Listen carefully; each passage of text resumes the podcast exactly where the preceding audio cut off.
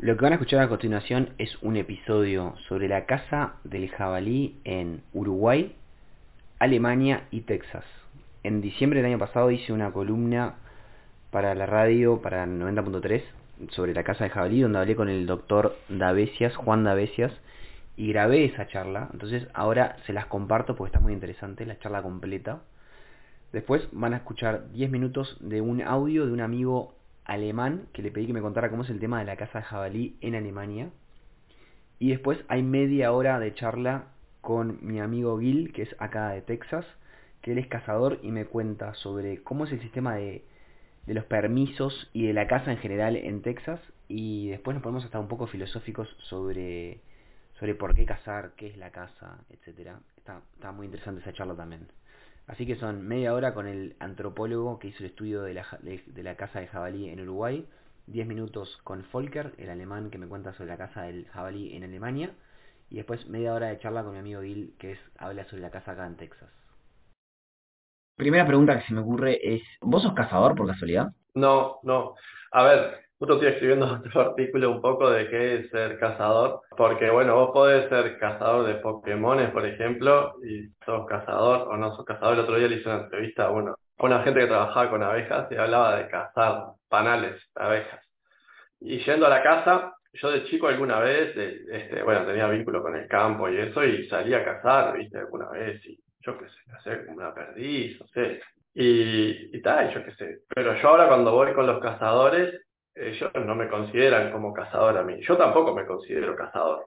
Entonces, pero no sé bien qué es ser cazador. ¿Entendés? O sea, es una cosa que uno se autoidentifica, o no que el resto lo identifica, o es una definición administrativa. Y eso es uno de los temas del paper, justamente, que no existe una definición administrativa de qué es ser cazador. Y eso tiene un montón de, bueno, de implicancias, ¿no? Que bueno, son algunas de las que hablo también ahí. Voy a tratar de seguir el hilo del, del artículo. Viste que arranca diciendo que la, que la caza recreacional genera un apoyo económico para la conservación. En, eso es en el mundo, porque en Uruguay no, no sería el caso, ¿no? ¿O sí? No, no, ni cerca, ni cerca. ¿Vos te referís en, en términos económicos? O Sí. No, en Uruguay ni ahí. La única cosa medianamente parecida es el turismo cinegético que hay en Uruguay, que es un turismo más que nada de caza de pluma, que no es un tema que nosotros hayamos trabajado. Nosotros trabajamos básicamente con caza mayor y específicamente con jabalí. Eh, el mundo de la pluma realmente es un, mundo que no, exploramos. He estado en contacto con operadores turísticos y eso, y sé que sí deja algún beneficio económico para ellos, ¿no? Básicamente. Que eso se vuelque a conservación hay años, años luz. Pero bueno, sí conozco otros modelos donde sí existen, existe un, contacto a través de, impuestos o de, digamos, instituciones privadas o públicas que contribuyen a la conservación. Muchas veces no es una, no es una contribución directa en el sentido de que a mí me dan la plata y yo la invierto en conservación para una especie, ¿no? Sino que, por ejemplo, puedo defender, por decirlo de alguna manera, un terreno privado dedicado a la conservación. Más allá que se haga bien o mal, pero posiblemente sea mejor el impacto que genera que lo que puede ser la expansión de un monocultivo, por ejemplo. Entonces, bueno, hay como muchos matices este, de, de, cómo es esa incidencia beneficiosa en la, en la conservación. Juan Martín, todo este artículo creo que surge a partir del evento de- del Pecarí, que te confieso yo no, no me enteré de esto, yo ya vivía acá cuando pasó eso en el 2017. ¿Qué tan grande fue en Uruguay eso? Yo lo viví bastante, así como que me impactó bastante, ¿no? Pero bueno, no sé cómo responderte a la pregunta, es como medio cómo lo vivió cada uno. A mí me llamó bastante la atención que en medio se haya generado esta repercusión sobre, sobre el tema de, más que nada de la casa furtiva, ¿no? no o sea, que es lo que llamamos el evento del pecarí nosotros, eh, la casa, la casa que se generó en torno a los pecaríes que fueron, que fueron reintroducidos. Eso fue, los reintrodujeron y cuánto tiempo después fue que, que ocurrió el evento este de la casa furtiva. Las noticias, o sea, son de una semana. Es increíble. Y yo hablé con cazadores que estuvieron ahí y, este, y ellos me decían que realmente no sabían qué era eso. O sea, era, era un, decían, es un bicho que poco menos que, o sea, eran como jabalíes que venían, ¿viste? O sea, después te decían, sí, los identificamos, obviamente ellos distinguen un jabalí, ¿no? Pero cuando estaban en el campo ahí ven una especie de bicho ahí que se les acerca y claro, y era como, pan comido, ¿no? Entonces hubo todo como una confusión también. Después se corrió la bola a los pecaríes y la gente ya los iba a cazar, tampoco es que. Pero sí como que hubo un, un desconocimiento de todo eso y además los pecaríes este, estaban muy mansitos también, ¿viste? Entonces, bueno. O sea que el evento del pecarí fue más que nada una confusión. Al principio, capaz, después no. Al principio, este, según lo que me dijeron algunos cazadores, ¿no? Este, sí, fue como que se estaban cazando y se encontraron a los pecaríes y bueno, los cazaron. ¿Cómo está la población de, de pecarí a partir de, entonces? No tengo ni idea, la verdad no le, no le he dado este, seguimiento al tema, pero bueno, sé que hay reservas privadas que tienen un montón de pecaríes que porque se reproducen pila y no los están, creo que no los están volviendo a, a reintroducir, pero estamos empezando a trabajar ahora el tema rewilding en uno de los proyectos, este, que la verdad que es un tema súper interesante también. Y medio polémico, ¿no? Porque si vos me decís que los, los pecaríes estaban recontra acostumbrados al contacto con un humano, capaz que largarlos en la naturaleza es medio polémico. Y sí, sí, es, es O sea, hay un montón de, un montón de movidas ahí, viste, hay hasta movidas sanitarias también. También hay centros de rehabilitación para reintroducción que parte del manejo es tratar mal a los animales, en el sentido de que, que no generen, más allá de que los humanos no generen lazos con, con esos animales, de que los animales perciban a los humanos como, por lo menos no como amigos, ¿viste? Y disparen y eso. Entonces tienen que mantener esas distancias para, después cuando los reintroducen, además de que, bueno, que hay entrenamientos y cuestiones para que puedan valerse por sí mismos digamos, en la naturaleza. Bueno, que no vengan ahí cuando los llama un cazador, así nomás, porque si no están, están regalados. Hay un libro re interesante que es, que es eh, Collard, que, que, trabaja sobre el tema este de, de rewilding, que analizó este tema en un, en un tema de orangutanes, en una reserva o centro de cuidado para la introducción de orangutanes, que habla un poco de esto, incluso que los mojan así, viste, como que eh, lo, judean, digamos, un poco así, para que los bichos después cuando eh, sientan cierta versión igual y disparen cuando ven humanos. ¿Qué es, ¿Qué es el método de muestreo, el, snowball sampling, el de muestreo como de bola de nieve?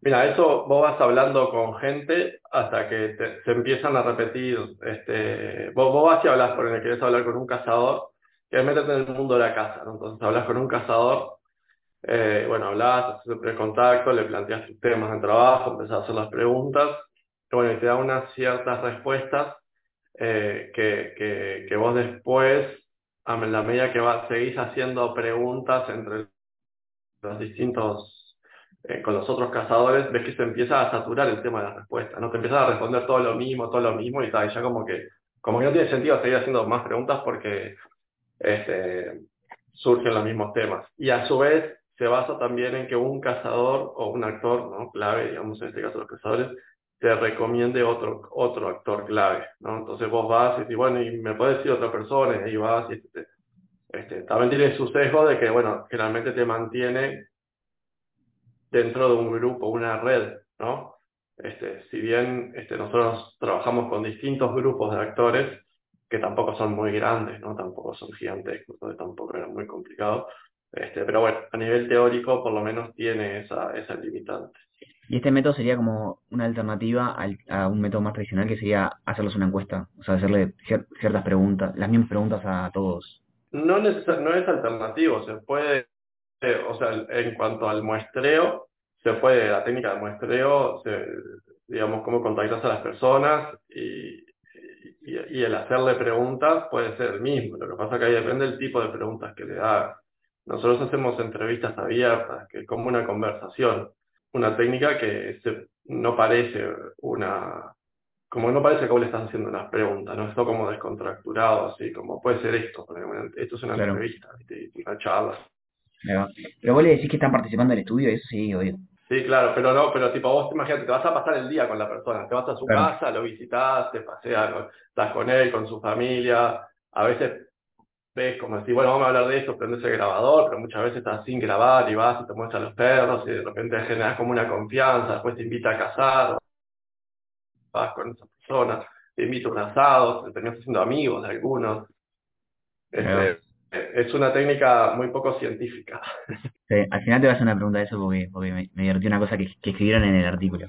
Juan Martín, después me gusta que, el artículo dice como las principales cosas que le preocupan a cada actor, ¿no? Y por ejemplo, a los cazadores, una de las cosas que les preocupa es su imagen, lo que estábamos hablando de que no hay una definición de cazador en Uruguay. Y, no sé si en, otros lados, pero en Uruguay específicamente no hay una definición de cazador. Cualquiera se autodefine cazador. ¿Qué te dijeron al respecto de eso los cazadores? El tema de la imagen es un tema que surgió justamente, que estuvo muy asociado al tema del, del incidente del Pecarí, como que decían, ah, nos meten a todos en la misma bolsa, no significa que porque algunos hacen unas cagadas, todos seamos como esa persona, no sé qué. Un poco venía por ahí la cuestión, ¿viste? Que, bueno, las malas prácticas de caza, cómo inciden en la imagen de los cazadores que hacen bien las cosas. Eh, bueno, ahí hay varias cuestiones, pero bueno, lo, lo que a mí me parece importante de esto es que a raíz de eso, de esa inquietud, no solo, pero a raíz de eso fue que se forma la Asociación de Cazadores del Uruguay, que llevó a que, digamos, un colectivo diga, vamos, pará, vamos a hacer bien las cosas, vamos a, hacer un poco de cabeza y, y, bueno, intentar hacer cursos y cuestiones que después realmente no, no se llegó a mucha cosa, pero sí se, se generó como una, como una especie de conciencia colectiva, ¿no? que además también era para tener una, la posibilidad de interlocución con actores eh, estatales, por ejemplo. ¿no? Si, imagínate, la Dinama en ese momento quería hablar con los cazadores, ¿qué eran los cazadores? Era otra entelequia. Bueno, por lo menos ta, tenés una, una asociación que tiene cierta representatividad. Entonces, esos fueron un poco los dos factores que llevaron a la, a la formación de los de, a la formación de la, de la asociación de cazadores y un poco a la reflexión un poco de qué es ser cazador pero una reflexión que yo creo que se dio muy, muy livianita y que tiene todavía mucho camino por recorrer. ¿Cuántos miembros hay en, el, en la asociación? Uf, en aquel momento creo que había 2.000 y mira, le pregunté hace poco al presidente y no sé si no me dijo 200, o sea, re poquito. Pero gente que casa, ¿tenés, tenés una idea de cuánta gente casa? Mira, hicimos una un, hicimos un, un análisis que está bastante bueno, bueno, estaba re bueno, pero no, eh, metodológicamente no está, no está bien sustentado lo hicimos con una asociación de tiradores, no sé, gente de coleccionistas y tiradores, una así se llama, no sé si sigue existiendo, lo hicimos hace un montón de tiempo. Eh, y ellos hicieron, o sea, nosotros queríamos saber cuánta plata mueve la casa en Uruguay, ¿no? Desde cuánto gastan los cazadores en, en nafta, en armas, todo eso. Entonces, lo primero, acá tenés que hacer una multiplicación, ¿no? Que tiene dos partes. ¿Cuántos cazadores? ¿Cuánto gasta cada cazador? ¿Cuántos cazadores hay? ¿Cómo? Primero tenemos el problema de la definición de cazador. Para empezar a hablar, un análisis de grupo de, de Facebook y después este, que es medio, bueno, no, sé bien en qué se basaron, pero lo que más me pareció así acertado fue que tomaron, tipo, analizaron la cantidad de licencias de armas largas que hay en Uruguay eh, en zonas rurales y les daba como 100.000. Entonces ah, hicieron una equiparación. Así. Yo no me animé a publicar nada de esto porque me parece todavía muy tirado de los pelos. Pero esos 100.000, nosotros hicimos una encuesta así de cuánto gasta cada persona este, en, digamos, para salir a cazar y, no me acuerdo cuánto daba, pero daba un mundo de plata. Un poquito menos que el fútbol, te estoy diciendo. ¿eh? Pa, me sorprende mucho ese resultado. A mí también, por eso no lo quise publicar no sé, no sé cómo se hizo el estudio, pero capaz que si cuenta la camioneta que usa para cazar como parte del patrimonio del cazador, y sí, capaz que te da cerca del fútbol, pero en realidad, ¿no? La camioneta no se la compró para cazar. No, era solo gasto de insumos, no, no, digamos, no la, camioneta no entraba, entraba así la nafta que usaba para salir a cazar, con él. eso sí, pero bueno. Si me dijeras este resultado es acá en Texas, no me sorprendería. Sí, sí.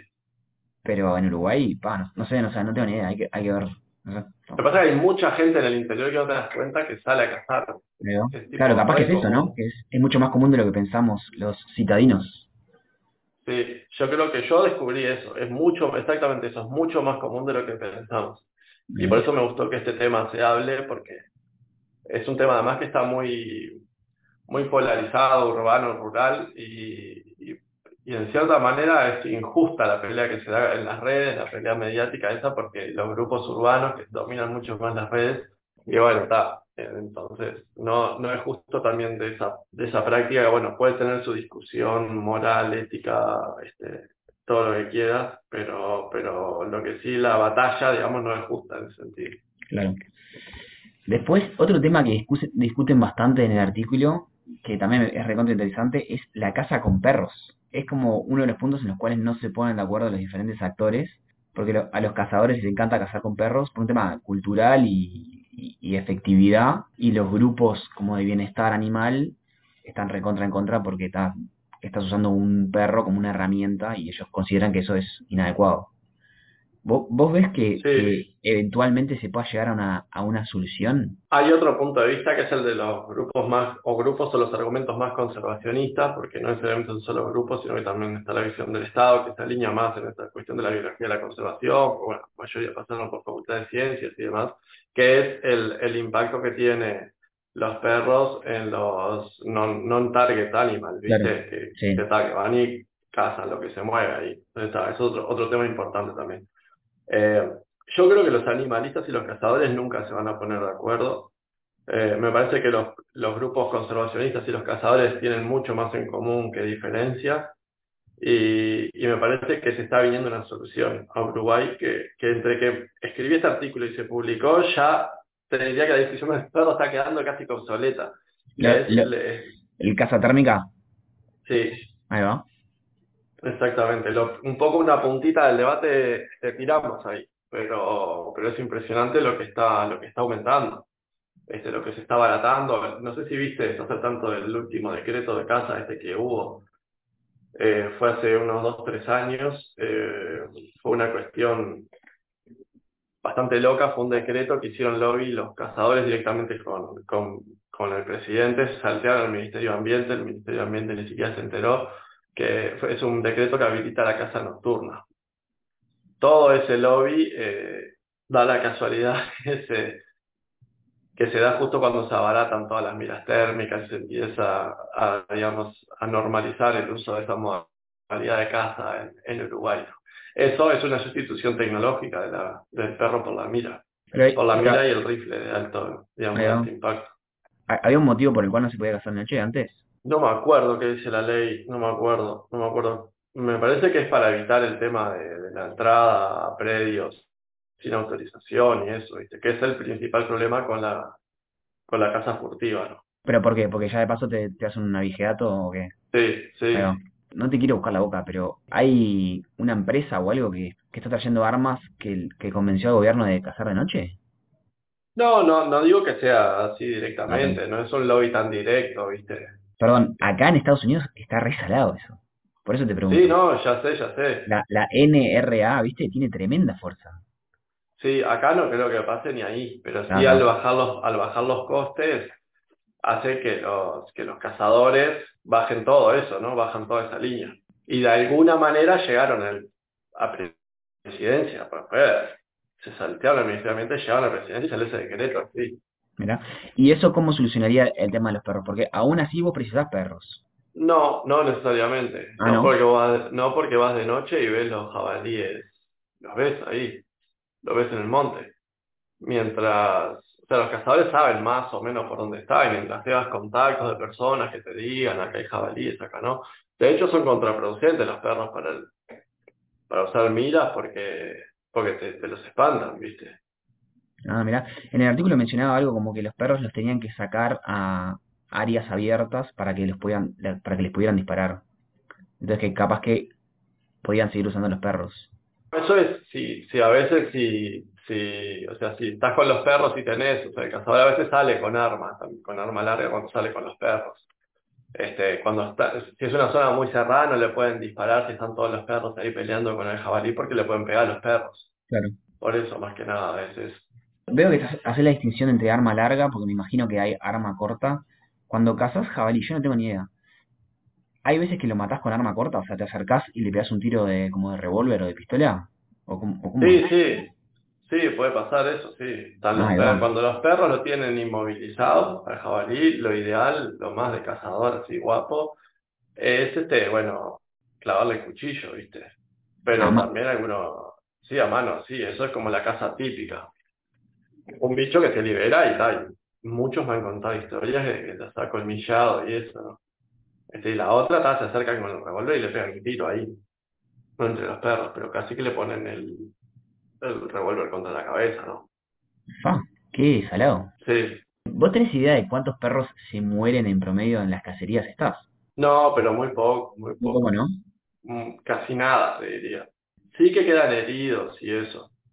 Este, pero los cazadores también saben, redes saben curarlo.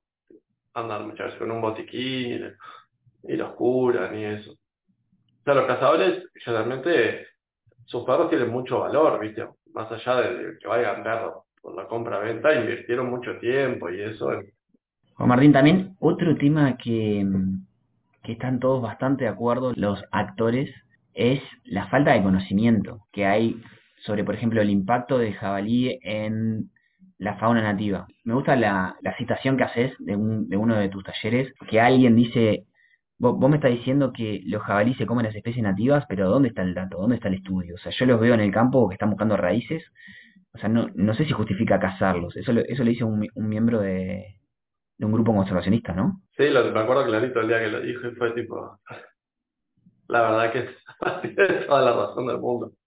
Este, sí, sí, es así, hay una falta de información tremenda.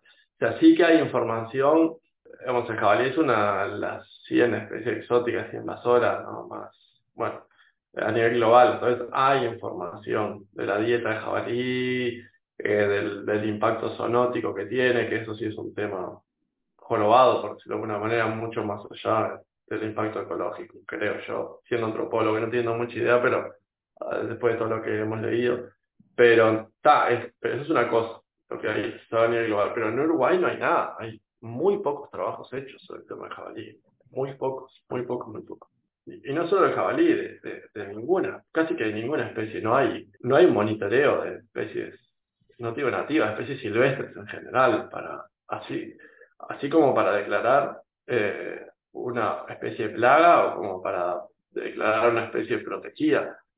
Pero bueno, eso del tema también de la falta de información es un tema que tiene como dos caras, ¿no? Porque también este, te, te deja como congelado y no te permite hacer ningún tipo de actividad, que bueno, que a veces podés desarrollar algún tipo de actividad de forma colaborativa y de paso hacer monitoreo.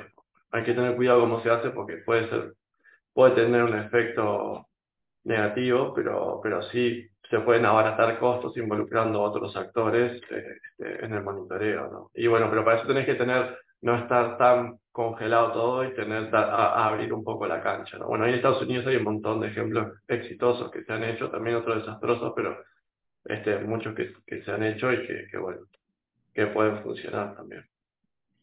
Y después, un tema que también todos están de acuerdo que hablan ahí en el, en el artículo es el tema de la caza ilegal o la caza furtiva. Primero que nada, es difícil de controlar porque la falta de personal y, de gente y de recursos que están destinados no solo para controlarlo, sino para como para hacer algo al respecto. O sea, no es que no es que falte la legislación, pero si no, no tenés nadie que la, que la ponga en práctica. O sea, ¿qué harías? Ahí mencionan que, por ejemplo, podés controlar camionetas en la ruta para ver si tienen animales cazados ilegalmente o ver cuándo se mueve, no sé, o sea, ¿cómo, cómo lo controlarías? Y eso, eso es uno de los temas este, más complicados, porque al, estar en el Ministerio de Ambiente tan desfinanciado es, es re difícil. Ahí tenés por un, y el control que hace, digamos, ambiente es básicamente reactivo, ¿no? Básicamente funciona a través de denuncias y eso. También el, el cuerpo de guardaparques del Uruguay tampoco tiene la potestad para, por ejemplo, para apresar a alguien que está haciendo caza furtiva. Tienen que llamar a la policía, imagínate. Es todo un viaje, ¿no? Aparte de los guardaparques no pueden estar armados, son uno cada, no sé, para monitorear no sé, 20.000 hectáreas. Cuando llegan al cazador furtivo que está armado, bueno, es to- toda una cosa como muy surreal. Y bueno, y, y a veces se llama a la policía y la policía está en cuestiones bastante más importantes que, que eso. Entonces, este, es súper complicado. Yo creo que algunas cuestiones sí pueden ser controles más activos, como esos, pero, pero bueno, son, creo yo que son temas eh, que tampoco van a mover la aguja. Este, no sé, para mí, con poco presupuesto, lo que, lo que se puede hacer es una de las cosas es fortalecer ese sistema de gobernanza que te estaba comentando antes, involucrar a otros actores, pero además también promover como una discusión entre los propios cazadores, o sea, hacerle cabeza a los cazadores, ¿no? hay valores este, conservacionistas de la casa a nivel global que han sido desarrollados por clubes de casa, por distintas organizaciones, que, aparte van más allá de la existencia de una normativa este, nacional, porque son cuestiones que lo, tienen metido dentro de los cazadores. Eso es muy importante porque el cazador cuando dispara está generalmente en un lugar remoto donde lo único que importa son sus valores personales, ¿viste? No va a tener un policía acá. Después sí hay sistema de control, bla, bla, pero el cazador siempre los puede eludir.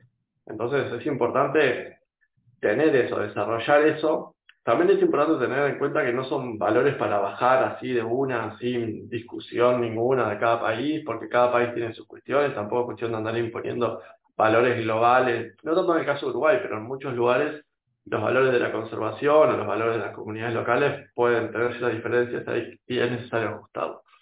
Pero sí creo que no se ha dado en Uruguay un debate de ese tipo, un debate sobre la ética de casa, por ejemplo. De hecho, eh, la casa del jabalí, que es una casa totalmente desregulada, promueve como una especie de anarquía, ¿viste? Como que cazar es ir ahí, cazar todos jabalíes y no sé qué, sin total, no hay que, no, no hay ninguna cultura administrativa. Este, está mal visto que haya, por ejemplo, no sé si en este artículo lo comentamos, la necesidad de que exista esa, ese registro de cazadores, ¿no? que es una de las, las demandas en su momento de, de, Dinavice, que simplemente, ni siquiera te pido que hagas un curso para tener la libreta de cazador, que sería desde nuestro punto de vista fundamental.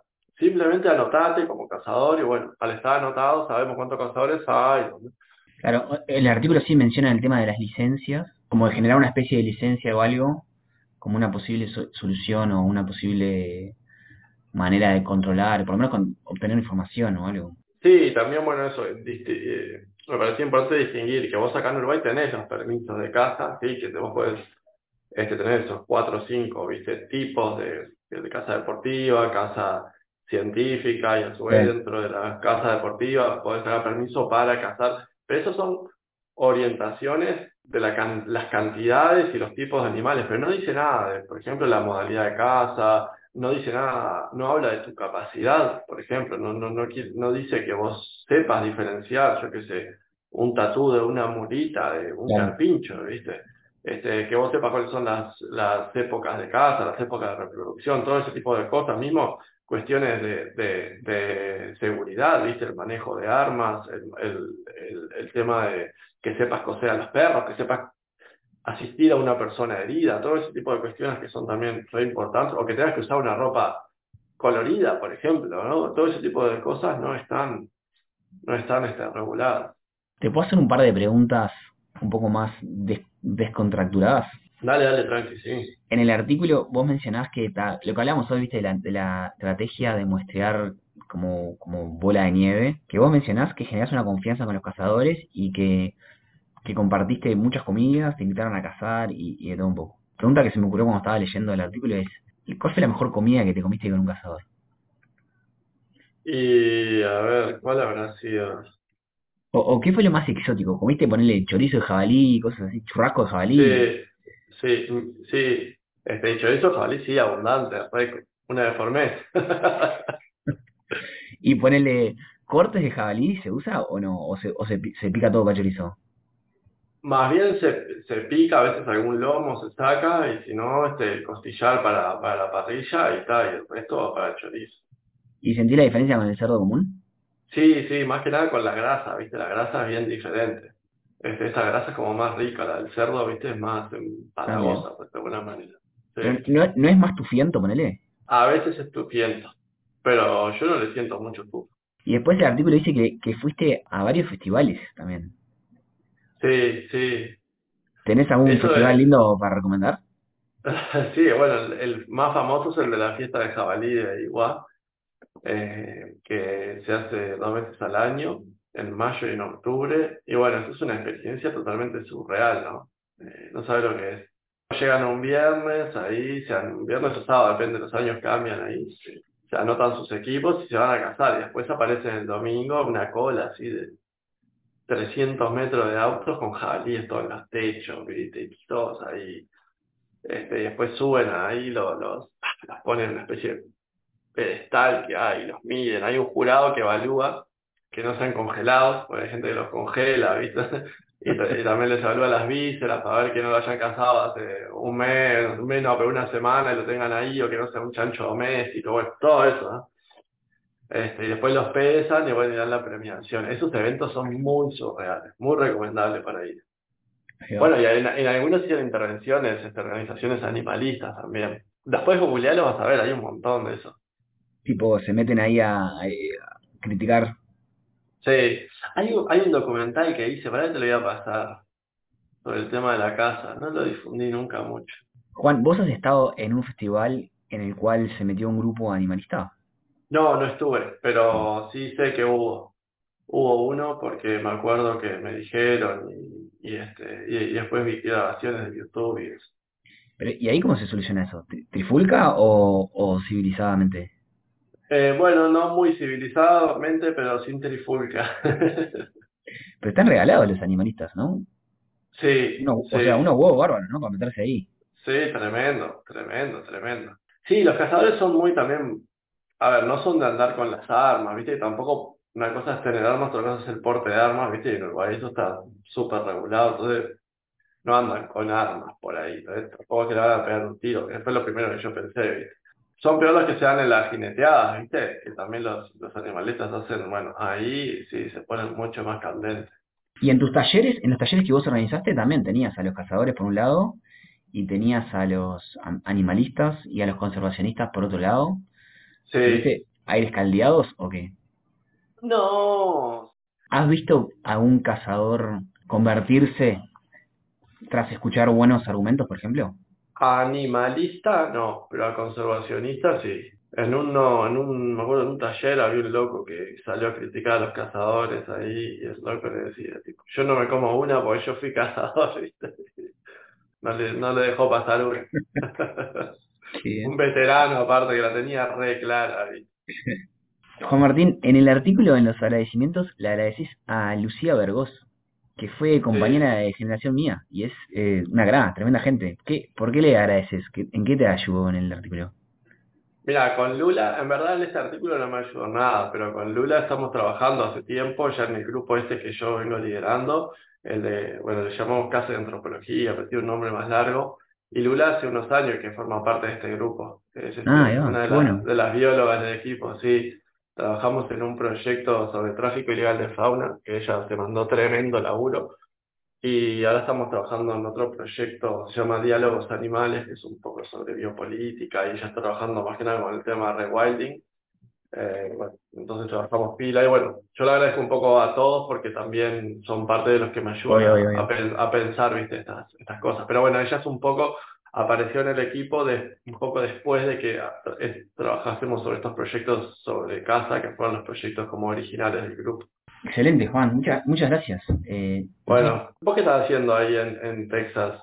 Estoy haciendo, yo trabajo, arranqué en Uruguay con lobos marinos, después me, me cambié a hormigas y ahora trabajo con peces y biología molecular, o sea, la, la base genética del cáncer en, en peces, que se agarra un melanoma que es parecido al del humano, entonces es un buen modelo de estudio y trabajo trabajo en eso. Me, me transformé de, enlazar lobos a pipetear tubitos.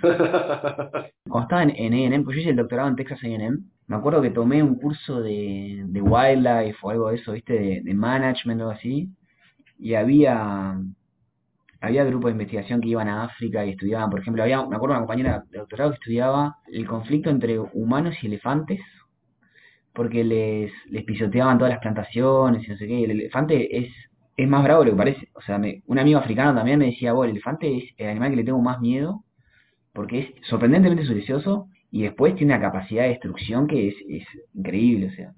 Y tal, y había, había gente de, acá de Texas que se iba hasta África a estudiar el conflicto entre la tribu, no sé qué, y los elefantes, que es un, un pire, ¿no? Pero, sí, eso es un poco lo que, lo que estoy haciendo, sí. Aparte tengo un colega que está ahí en Austin también, es un en la, proyecto en, en la Universidad de Texas. Sí. ¿No? Sí, sí, pero trabajan, hacen unas cosas raras ahí que todavía no entiendo bien. Chao. María, muchas gracias. Ok, eso fue la charla con el, con el doctor Juan Davesias. Ahora se vienen 10 minutos del audio que me pasó Volker, mi amigo alemán, sobre la casa en Alemania. He hablado con mi padre justo ahora y Bueno, tengo un par de informaciones sobre, la, eh, sobre el sistema de caza en Alemania. El sistema es un poco complicado. La verdad es que sí, lo intento resumir cortamente. Si tú quieres cazar en Alemania, em, tienes que hacer una licencia. Es una licencia que dura como casi un año. Em, son cursos, lo puede hacer como un crash course, que es un curso intenso, un mes, que es cada día, o lo que hice mi padre es como hacer cursos los fines de semana durante como un año. Y tienes que tener como nada de, nada de crímenes o algo, un Führungszeugnis se llama, de la policía, como si, si tienes algo, algún problema con, eh, con algún crimen cometido, es casi no posible tener una licencia de casa ni una licencia de arma en Alemania. So if you have your clean sheet, you say clean sheet, right? Puedes hacer el examen. El examen es como un examen voice, like, what do you say, like a speaking exam, a written exam,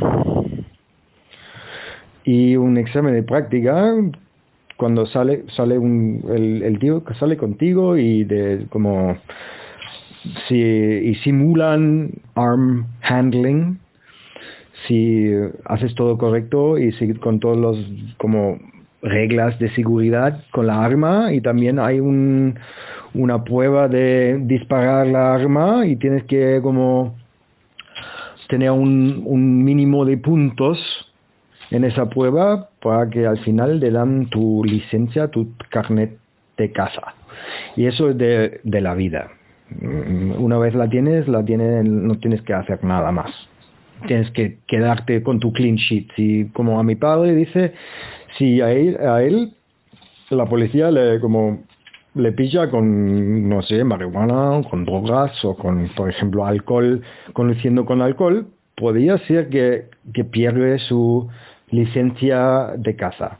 Mm, bueno, una vez la tienes la licencia, eres cazador, pero no puedes salir a cazar, porque todo el terreno, todos los fields, todo, todo el forest, todo, todo el terreno libre en Alemania es como, son territorios de caza y es una vez privado o una vez del Estado.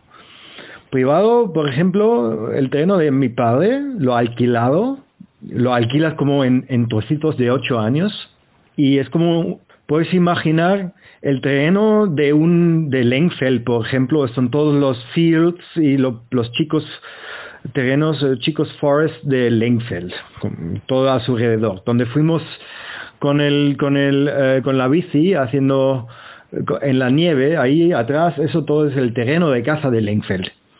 Y lo de Lengfeld, hay un dueño del territorio de casa. Y ese dueño lo alquila de todos los farmers, todos los campesinos que, que, tienen ahí el territorio. Y los campesinos tienen que, por ejemplo, cada ocho años pueden decir a quién lo alquilan. Eso es como el sistema privado. Y si tienes como una casa privada, tú puedes invitar a otros cazadores a, venir y cazar contigo pero tienes ahí responsabilidades. Tienes cuotas también, tienes, tienes como reglas de cuándo puedes matar a un animal. Hay como Schonzeiten, se dice, que durante un tiempo en, en el año, durante algún periodo en el año cuando, por ejemplo, son embarazadas los animales o yo qué sé, no puedes matarles o solo puedes matar a los animales masculinos o a solamente a animales que están ya adultos. Sí, hay muchas reglas así para que tener como no no puedes ir ahí matando todos los animales. Y al la, casa con la, cosa con los jabalines en Alemania es muy interesante, porque en Alemania tiene un problema con la cantidad de jabalines. La cantidad de jabalines en Alemania ha crecido tanto que es un gran problema la población de jabalines. En, en, regiones de Brandenburg, alrededor de Berlín, los jabalines ya, y eso ya ha ocurrido en Würzburg también, han entrado como en los pueblos o en las ciudades y eh, en algunas regiones y también en la región donde, donde tiene la casa mi, mi, padre, el Estado da como premios, premias cada jabalí que matas. Y si tú matas a un jabalí en tu casa privada, ese jabalí, la carne, el animal muerto, es tuyo. Y además, el Estado en el momento, puede ser que algún tiempo se va a cambiar, pero en el momento tenemos como una plaga, te da como 100 euros para cada jabalí que, que, matas. El otro sistema es el como el bosque del Estado o el terreno del Estado. El Estado allí como lo manda el territorio de casa a... Tú puedes como hacer una aplicación para ese terreno para que puedas ahí ir de casa. Y siempre hay una persona que está como responsable para un territorio. Y que un territorio son como, no sé, puede, depende de la grande. Como el territorio de mi padre son como, no sé, puede ser que como 6 kilómetros por 6 kilómetros. O puede ser 6 a 10 kilómetros, algo así así que unos, unos 50 kilómetros cuadrados. No, eso es mucho. 25, decimos. 30 kilómetros cuadrados. Bueno, no sé. Y lo como que lo hace mi padre, es, él es el dueño de la región de casa de un chico pueblo en, en La Reun, y él tiene como amigos y eh, también a otra gente de Frankfurt, a cazadores que vienen ahí a cazar. Y si ellos matan un animal, no es su animal, es el animal del dueño de la, de la región, es el animal de mi padre. Él puede hacer que quiere con la carne. El que lo ha disparado puede como pagar a mi padre dinero y comprar el animal si lo quiere llevar. Y lo que hace mi padre es vender los animales, vender la carne a como restaurantes, o lo que hace es como salchicha de jabalí, sí, eso. Pero bueno, la verdad es que mucho, hay muchos reglamentos, porque es mucho trabajo también. Y lo que se puede decir que solo hay un par de regiones en Alemania que es como Natural Park como el Black Forest o el Bayerische Wald. Eh, y esas regiones son como reservas naturales. Ahí no puedes ir de casa. Y todos los otros terrenos, todos los otros bosques son como bosques de donde no son como siervas, ¿sabes? siervas, son como bosques super super clean forest. Es like forest, you call it Forstwirtschaft, porque esos bosques son como business, lo cortan para madera y todo súper arreglado. Y hay súper pequeños eh, solamente regiones en Alemania donde hay como bosque, jungle, bosque, y donde pueden, donde ahí viven las los animales como quieran. Y eh, la cosa con la caza, hay mucha caza aquí yo, que, yo creo, porque, y la responsabilidad de los cazadores es también como arreglar también, por ejemplo, lo que ha pasado y ocurrido en Alemania, ahora ya tenemos durante un par de años, ha, ha, volvido el, el, lobo. Y si el lobo hace problemas, por ejemplo, con las ovejas o algo así, el lobo está protegido. Pero si hay un lobo en una región que hace problemas, por ejemplo, está matando a ovejas, el Estado puede decir, este lobo se puede disparar. Y puede ser que lo hace el cazador regional o hay cazadores que están como full-time cazadores del Estado que le mandan ahí para que se mata un animal o algo así. Bueno, ya, ya está. Ya son más que dos minutos. Si tienen preguntas, pregúntalas. Después del audio de Fosquito, Ahora se viene media hora de charla sobre la casa en Texas con mi amigo Gil, Gilberto Arpero. ¿Cómo se llama la casa en Texas? ¿Qué tenés que hacer para, para hacer un cazador en Texas? Mira, para ser cazador en Texas no tengo que tener licencia, ¿verdad? ¿Cómo sacar la licencia? Antes puedes ir a comprarla ya, ya estuvo. Con una licencia de manejar, puedes comprar una licencia de cacería. Ahora no, ahora tienes que pasar por una clase que el mismo gobierno te da cuatro opciones, ¿verdad? Y las cuatro opciones son nomás diferentes compañías que te venden el entrenamiento, pero se llama Hunter's Ed o Hunter Safety. Te dicen lo más básico. Te dicen tipo de armas, cómo usar armas de una manera segura, qué tipo de animales y las reglas básicas y un poco de la historia de cacería en Estados Unidos. ¿Es, difícil el curso o es una Es, fácil. O sea, ¿cuánto, cuánto tiempo te llevas eso? Si te sientas un día completo te lo avientas. Ah, bueno, pues es un día entero. Un día entero. O sea, bastante. Sí. Bueno, ya después dan el certificado y de ahí ya puedes ir a comprar una licencia de cacería. ¿Y la iglesia de cacería dónde se compra? Lo puedes comprar en tus tiendas como la Academia, la Walmart, la- Cualquier lado ahí. cualquier lado pues. Y online también me imagino. Online también. Y después, para cazar, tenés que respetar el, las seasons y todo eso, ¿no es? Pues cada animal tiene sus temporadas, ¿verdad? Igual para la pesca también. No, no es porque eres cazador ya puedes empezar a matar lo que quieras y los números que quieras. Incluso algo que hiciste ahorita, en Estados Unidos no puedes ir de cacería y vender esa carne. Es ilegal. Mira. En cualquier estado, eso es en todo el país. Pero bueno, ponle que quieres cazar palomas, ¿verdad? La temporada de cacería de las palomas aquí en Texas dura de tal fecha a tal fecha, que de septiembre a los primeros de noviembre. ¿No? Y luego hay otra mini temporada a mediados de diciembre a mediados de, de enero. Y ya, se acabó. La única vez que puedes cazar palomas. ¿Y vos cómo sabes eso? O sea, vos sos responsable de saber cuándo tenés que cazar, cuándo podés cazar, digo. Sí, una vez es responsable de todo eso. ¿Qué pasa si te agarran cazando off-season? Es considerado poaching. ¿Y qué pasa? te multan. Si, si es muy grave lo que hiciste, ¿verdad? si matas unas cuantas palomas o te las quitan las palomas, no te puedes quedar con, con esa carne o esos animales y te multan. Pero si es algo más grave y que faltaste más reglas, te pueden quitar la licencia de cacería. Entonces, tú eres responsable de qué es lo que quieres cazar, ¿verdad? Bueno, de las temporadas, de incluso de especies, no, no nomás porque puedes cazar palomas, puedes darle a cualquier paloma que huele. Entonces tienes que saber bastante de la paloma antes de ir a, a tirarle a las palomas, ¿verdad? El número de animales que puedes matar es el mismo ya sea andes en, en terreno privado o terreno público. Eso también lo tienes que saber, ¿verdad?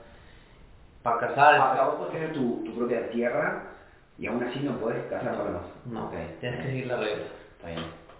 Todos tenemos las mismas reglas, ya si, si andas en privado o en público. Lo único que diferencia ahí es que en el estado de Texas hay muy poco terreno público ¿verdad? para cazar. Y todavía al llegar a esos terrenos públicos de cazar tienen sus propias reglas, Cada, cada terreno. cada terreno. Sea, tienes que buscar las reglas del terreno particular. O sea, vos eh, tenés que estudiar bastante antes de cazar. Sí. Igual cuando, cuando compras licencia de cacería, el estado te manda un libro. Ahí va. Ese libro tiene todo lo que necesitas saber.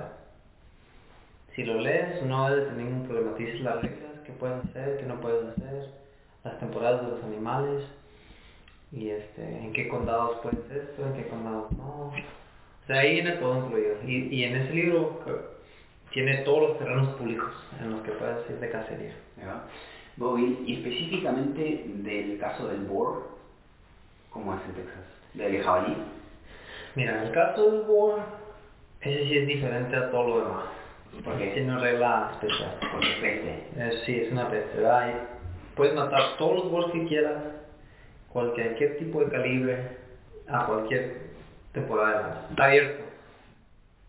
De 365 días al, al año puedes cazar jabalí o, o el boar. En los terrenos públicos, ahí sí tienes sus reglas, cada terreno, entonces a veces aunque puedas matar boars, a lo mejor ese terreno público no te deje matar un. Pero Como que el boar es game on. Game On. Siempre fácil. Siempre. En bases. Bobby, contame lo de, lo de el poder que tienen los game warden, los, los oficiales como que, que se encargan de asegurarse que se cumplan esas, esas reglas, se llaman game wardens, Se llaman Game Wardens. y esos son, vos, vos conocés como que tienen más poder que cualquier fuerza policial, ¿no? Casi tienen el mismo poder que un sheriff. O sea, a veces en casos más. Porque si ellos ven algo so- sospechoso, ¿verdad? ¿Cómo se dice? ¿Eso qué? Como sospecho, ¿verdad? Sos- Sospecha. sospechan de algo que se ve ahí, como que se ve una actividad que no está bien, ¿verdad? Algo ilegal. Ya tienen permiso de entrar a tu terreno. Ah, sin, sin, sin orden ni nada. Sin Bueno, orden. nada. Mira. Y a tu troca también, ¿no? Tu troca te la pueden revisar a cualquier hora sin que tú se lo niegues.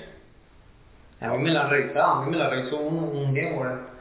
Estaba cazando perdiz, él llegó, se estacionó al lado de mi troca y, y me esperó como dos tres horas a que regresara yo a la troca mía.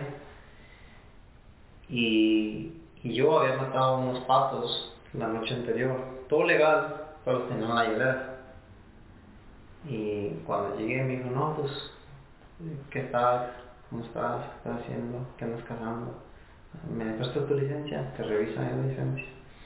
Y también te revisan el récord y tu licencia de manejar, a ver si no tienes algo criminal, ¿verdad? O sea, lo mismo que te hace un policía. O Ya después te haces, te haces preguntas, ok, ¿casaste ayer?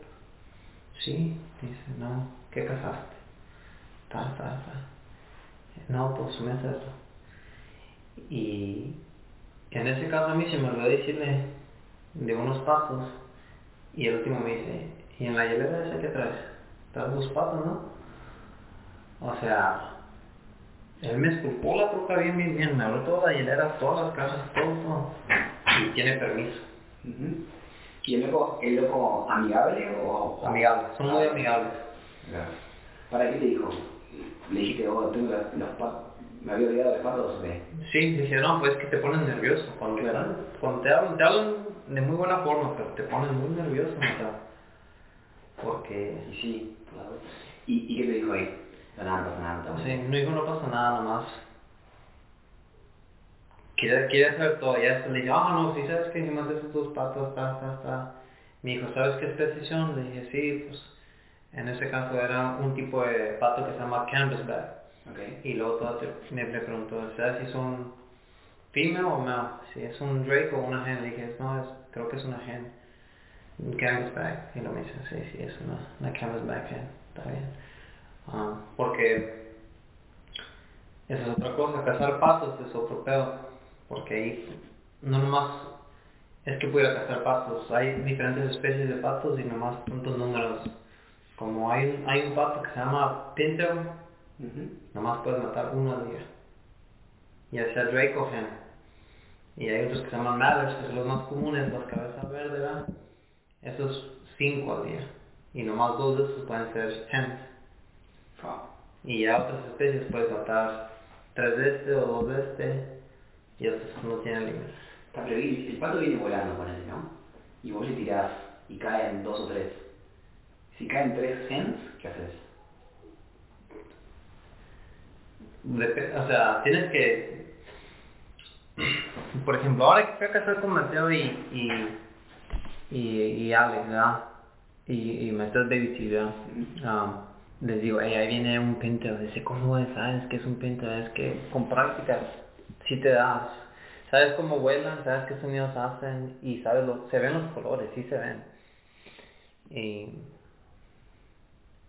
es difícil, pero cuando ya has cazado patos ya dos, tres años, ya sabes, ¿Te das cuenta? te das cuenta. Entonces no, Pero, perdón, pero cuando vienen volando varios pinteros juntos, ahí, o sea, vos con la escopeta le puedes tirar, con un tiro puedes matar más de uno, ¿o no? Difícil. difícil. Uno cree que sí, pero No. no crea. No. Y si vienen muchos pintos y crees que lo vas a dar, entonces no le des. Es tu responsabilidad. Claro. Ante la duda no, no Sí. puedes. Pero bueno, haz de cuenta que ya después de todo eso el, el Game Warden se fue. Los Game Wardens tienen, tienen mucho poder, pero son ellos entienden que la mayoría de las, de las cosas que pasan mal en la cacería fueron accidentes. Eso es lo que ellos asumen. Asumen. O sea, Porque también me tapó. Una vez en un Game Warden, Mateo vio un, un... Yo creía que era un pato, pero era un tipo de ave que se llama Grebe. Que es pareció al pato, igualito al pato, pero no es. Y No. está protegido. Y una vez un Game Warden me lo topé y me lo vio y dije, pues no lo iba a tirar a la basura. dije, no sé qué es, pero me lo iba a comer. Dijo, ok, pues está bien, pero ¿sabes cómo se llama? Le dije, creo que se llama Grief. Y me dice, esos están protegidos. Y me hizo muchas preguntas y me dijo, mira, has sido honesto conmigo, has platicado bien, pienso que fue un error, de todos modos me tengo que quedar con el pato y, te tengo que multar de todos modos. Pero le voy a hablar al juez y le voy a decir si puedes rebajarte un número más. Este, más barato, porque las multas son de 500 para arriba. ¿ves? Entonces, sí, o sea, entendió que fue un accidente, ¿verdad?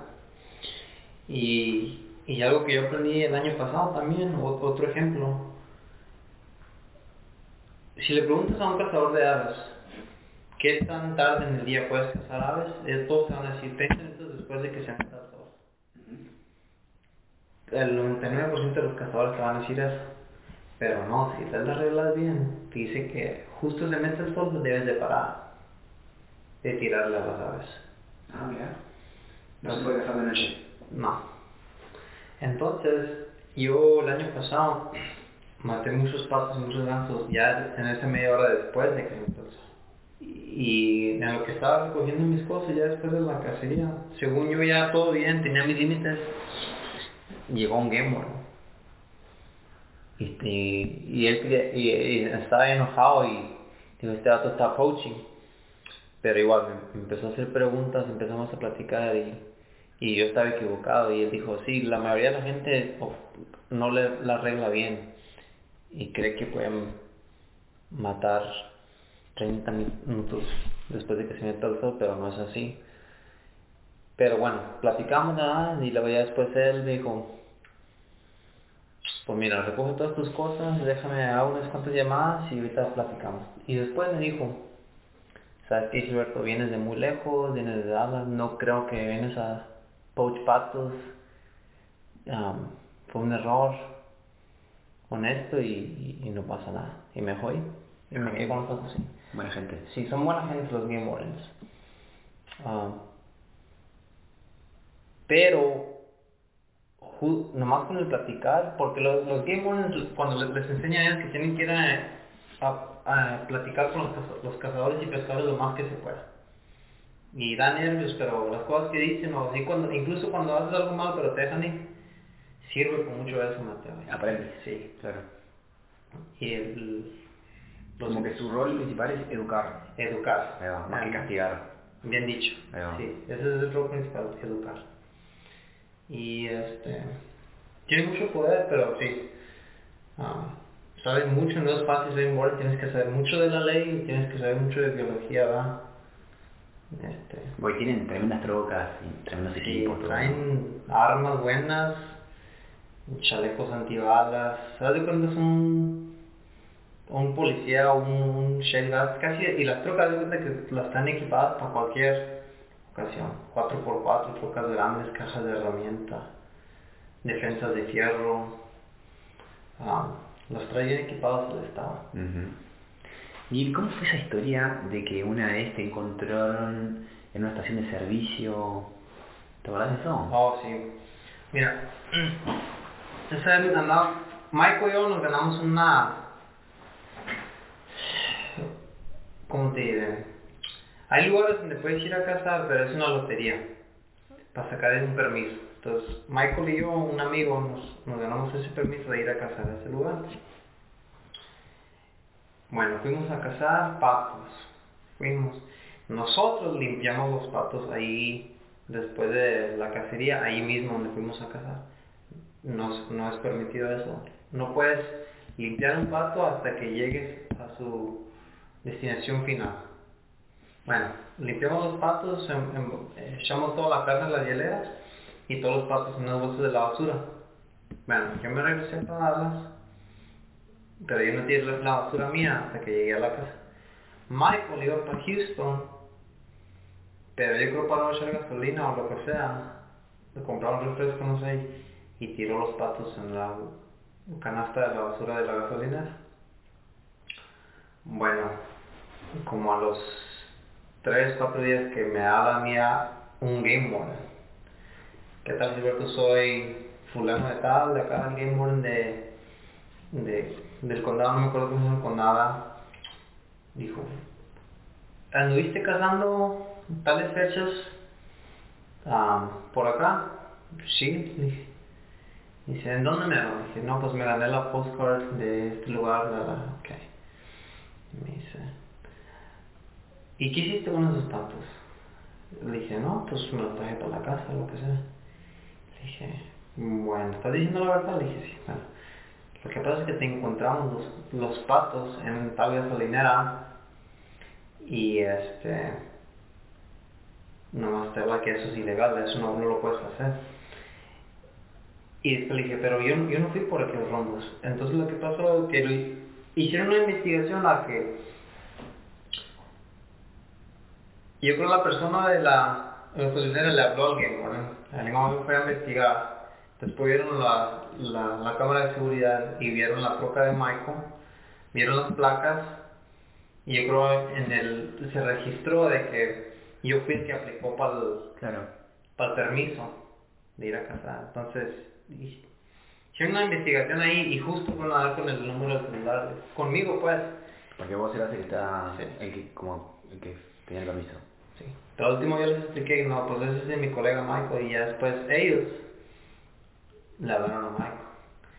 Pero fue increíble que con unos patos en una bolsa de plástico, ni siquiera son unos patos, son los restos del los restos de los patos, Las tripas. las tripas. Mirá, y Que nosotros. Tres días después te llamaron y dijeron, vos, hay unos pedazos de pato acá que no tendrían que estar acá. Ujú. Qué cerrado, ¿eh? Y a Michael, ¿qué le hicieron? No hice nada, nomás nos dijeron, "Ey, no pueden hacer eso. Ah, mirá. Porque también en el récord se vio que era nuestro primer año cazando patos. Dijeron, Igual nos no educaron. sabe, Desde entonces yo siempre, cuando voy a casa llevo dos hieleras, una para mis cosas y llevo una para congelar los patos. Y ya los limpio aquí en casa. ¿Y por qué no se puede limpiar en el lugar? ¿Sabes por qué? Su definición final, ¿verdad? Pero ¿por qué no en on-site? Porque puedo limpiar seis patos y matar seis más. ¿Y cómo se va a dar cuenta él? Si Claro. mataste seis, tienes que enseñar Claro, que claro. mataste seis. Claro. Claro, tenés seis pechugas de... Exactamente. Está bien. Como si me encuentro más pechugas o lo que sea. Y No más. especie es, sí. o- claro. Entonces, para eliminar todo eso, entonces pues, esa es la regla de Está bien. Bueno, ¿Cómo controlan todo, eh? Que está, está todo bien regulado. bien regulado. No, sí, en, en Estados Unidos tenemos un, un buen modelo de, de cacería y de conservación porque pues, le hicimos garras aquí en Estados Unidos, ¿verdad? Yo, el búfalo y... sí. Y la plata que, que ustedes pagan para las para las license, para sacar los permisos y todas esas cosas, se vuelca a conservación y eso, ¿sabes? Sí, regresa al Estado, ¿verdad? Al- todo eso regresa a Texas Parks and Wildlife. Claro. Y ahí es donde le pagan a los game wardens, y ahí es donde sale el dinero para pagarle a los, a los biólogos que trabajan en los en las áreas de cacería pública, o no, no tiene que ser nomás de cacería, son, se llaman WMA Wildlife Management Areas. Y todo ese dinero regresa para el Estado. Incluso, Mateo, ayer que estamos platicando, no te, no te dije, pero hay, en Estados Unidos existe el Pittman-Robertson Act. El Pittman-Robertson Act fue una ley que, se, que empezó en, en, en Estados Unidos hace ya como 100 años. Cualquier arma, arco o balas que compres, 10% de eso se va para la conservación de animales. Ah, mira. Muy bueno, entonces, Sí. sí, cazadores son los que con- contribuyen más al, al conservar a los animales y la protección de animales. Voy, contame una hunting story. Uf, aparte de eso que ya te conté. Sí. Mm, oh, mira, te voy a contar una que está suave. En Estados Unidos tenemos un, un programa de cómo monitorar la migración de, la- de los patos y los gansos, ¿verdad? El año pasado fui a cazar y, y maté un ganso que traía una banda. Esas bandas se las ponen, no sabes, allá en Canadá, cuando están pollitos, cuando están pequeños. Y con esa banda trae un número. Entonces, cuando un cazador mata a un pato con una banda, tú le hablas al número que... Hay un número que existe para hablarle a reportar tu banda. Ujú. Entonces, el año pasado maté un ganso y la banda se la pusieron en el 2003. 2002, mira. Y aquí está el certificado que me mandó el gobierno de Canadá. O sea, tenía 20 años ese, ese, ese ganso. Más. Bueno, 2002 a 2020, Tres. 2023, 21 años, mira. Para ¿y eso, te, eso no te da un poco de lástima? Sí, me, como dicen, es bittersweet. Me da un poco de lástima porque... ¿Qué tantos más años había alcanzado? Mm. Puede haber tenido 30 años ese ganso, ¿verdad? Que dice acá el certificado. Certificado de of appreciation, o sea, de apreciación, supongo, de agradecimiento para Gilberto Arpero y te da todos los datos del, del Canadá, del ganso. Sí. Pero nació en 2001 o antes. Te dicen la dirección del ganso. 7 Perry. No, ahí es donde le pusieron la No, banda. Y, y si tú ves un y- mapa, y, quién- Dr. Ray. Mirá, ese es un como el estudio que están haciendo. un biólogo, por ejemplo, alguien como tú, Clemen, Sí, sí, que estuvo trabajando. ¿Y le escribiste a este loco? No. No, yo le al gobierno federal. Ahí va. Ah, después voy a buscar a ver qué hace Dr. Ray. Podemos capaz que leer algún artículo de los que sacan él. Y, y como tú ves aquí, aquí donde se... Nunavut, Canadá, Sí. eso está en el... en casi que para el polo norte. O sea, le, viene de lejos. lejos, lejos del ganso. Y para mí que todos los años hace esa migración ese, ese ganso. Y vos te lo chingaste este año. Sí. Pero sabes que ese programa de bandas no hubiera funcionado sin cazadores. Y antes la gente, en Estados Unidos hay cuatro este, corredores de, ¿cómo te diré? Cuatro rutas que usan los... De migración. los- de inmigración. En el este, Eastern, en el Pacífico, el Mississippi River Flyway, Mississippi Valley y el Central. Que pasa por Texas. Sí.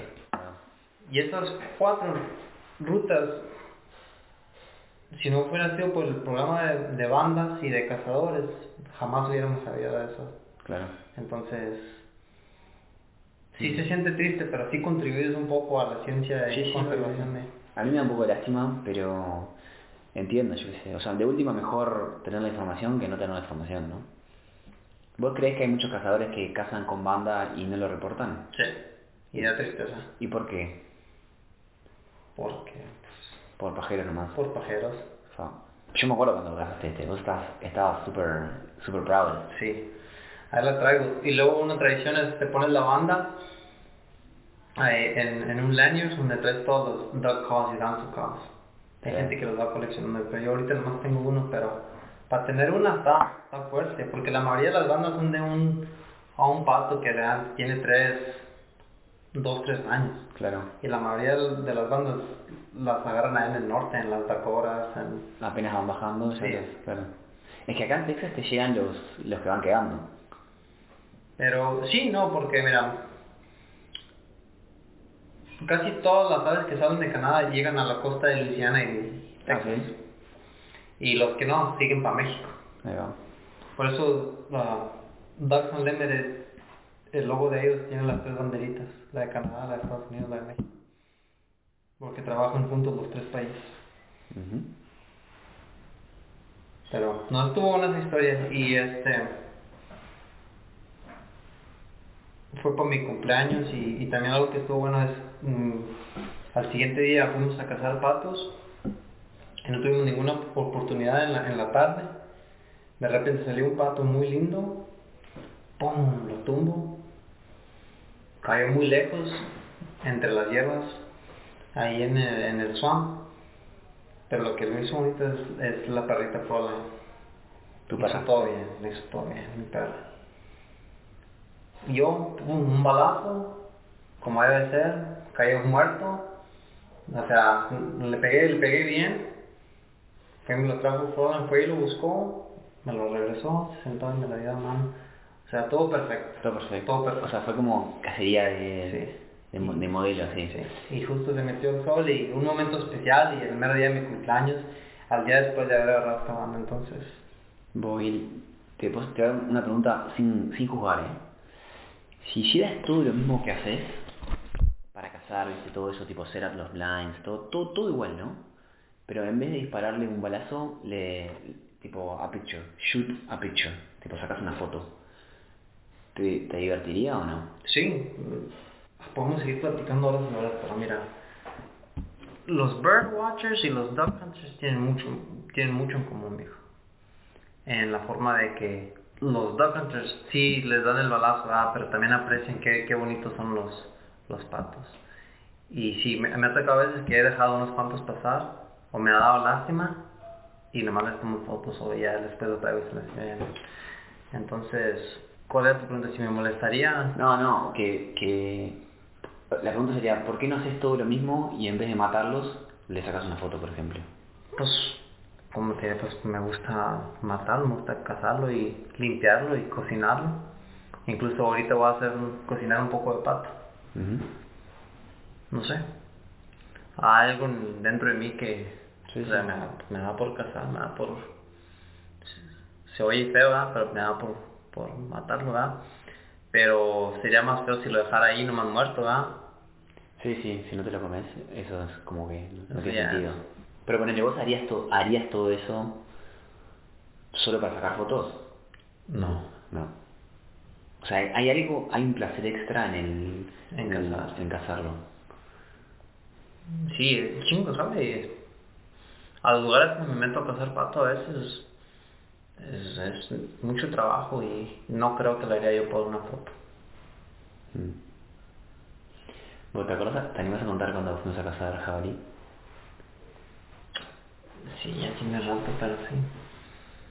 No, lo único que me acuerdo de cuando, aquella vez que fuimos a cazar jabalí fue que aprendí una lección sobre si no mataste a algo, darle una chance al animal de que se muera bien antes de ir a, a ir a buscarlo, porque lo empujamos, ¿te acuerdas? Jabalí. No, no, me- no me acuerdo. ¿Por qué lo empujamos? Lo empujamos en que le dimos Sí. Y fuimos tras de él inmediatamente. Y, y no. No, lo viéramos cuando lo encontramos, como que estaba echado, listo para morirse, pero lo empujamos. O sea, nos vio, tenía un poco de vida, se fue y ya nunca lo volvimos a ver. Una lección que nunca se me va a olvidar. Y también, si hubiéramos traído un perro, fácil. lo hubiéramos encontrado. Fácil. Me acuerdo que estuvimos rastreando la, estuvimos rastreando la, la sangre y como que en, en un momento yo sentí como que nos lo íbamos a encontrar y después, no sé, desapareció el rastro ahí. Pero vos te acordás de cómo fue? Eh, estaba- y veníamos caminando, y yo, lo que yo me acuerdo es que veníamos caminando y llegamos como a un valle, como un, un mini, una mini bajada, que había un poco de agua y ahí estaban todos. Y vos lo viste, vos estabas con el rifle y yo estaba con la escopeta. Y vos lo viste y le tiraste y después pasaban todos adelante mío. Yo le decía, ahí, están acá, están acá. Y vos dijiste, vos, disparale, pajero. y yo nu- nunca, se- nunca se me ocurrió disparar. ¿no? Y después fue tipo, ah, sí. Y tal, cuando, cuando quise disparar se fueron. Y ahí empezamos a traquear el, el que vos le pegaste. Porque se, se escuchó. Se escucha cuando disparás y se escucha cuando le pega. Sí. Sí. Y, incluso Brother Rico, que estaba En la casa. muy lejos, sí, supo que le pegamos. sí. Sí. Verdad, me acuerdo, sí. Brother Rico dijo, did, so did you, did you get it? Where is it? Le dije, no, no, because you hit it, I heard it. Y ya estaba, re- a mí ya se retiraba. Sí, es verdad es. Nunca se me olvida también eso que dijo Brother Rico, I heard it. Mm. You hit that sucker. Como hablaba la rico. No, hay algo especial en cazar, viejo. No sé, ¿has matado tú algo, algo así? Eh, peces, miles.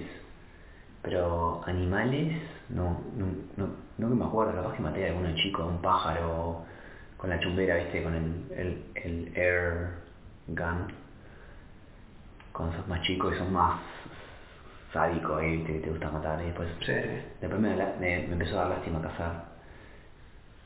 Pero, pero es raro porque peces puedo matar infinitos, creo, y no me genera nada. Y lo he hecho toda mi vida, casi siempre me los como, ¿no? Pero cazar como que me da un poco de... De cosas, no sé. me da lástima, no sé por qué. Pero capaz que eh, un día lo hago y chao. Yo siempre digo que quiero cazar un jabalí, ponerle y comerlo, carnearlo y comerlo. Eso no, no me molestaría. Aparte me gusta la, la idea de... O sea, si, si no es un poco hipócrita, que te gusta comer carne y no, y no te gusta matar al animal. ¿No? O sea, si querés comer carne, tenés que estar dispuesto a matar al animal. Y nunca lo hice yo eso, por ejemplo. Entonces, me gustaría también probar a ver si me da los huevos, si me da los huevos para matar un, un animal ahí y comérmelo, como tiene que ser. No, un día ahí. Pues no, sí es importante saber dónde viene la, la carne que come uno. viejo. ¿Y sí? En la cacería, cuando haces cacería es mucho sufrir, viejo. Sí, sí. Me acuerdo. Sí. Me acuerdo cuando fuimos a cazar patos. Qué frío que hacía, loco. Tiene que Eh, gustar, o sea, no, no es como que ser cazador es algo que tú digas, ah, voy a ir a cazar, o sea, es, es, un, es un pedo, metes dinero, tiempo, es un esfuerzo, se sufre, o sea, El kilo de pato que vas a comer ahora es el más caro que... me costó. Claro. que... Bueno, y ¿no? Por explicar todo esto. Ya está, Mateo.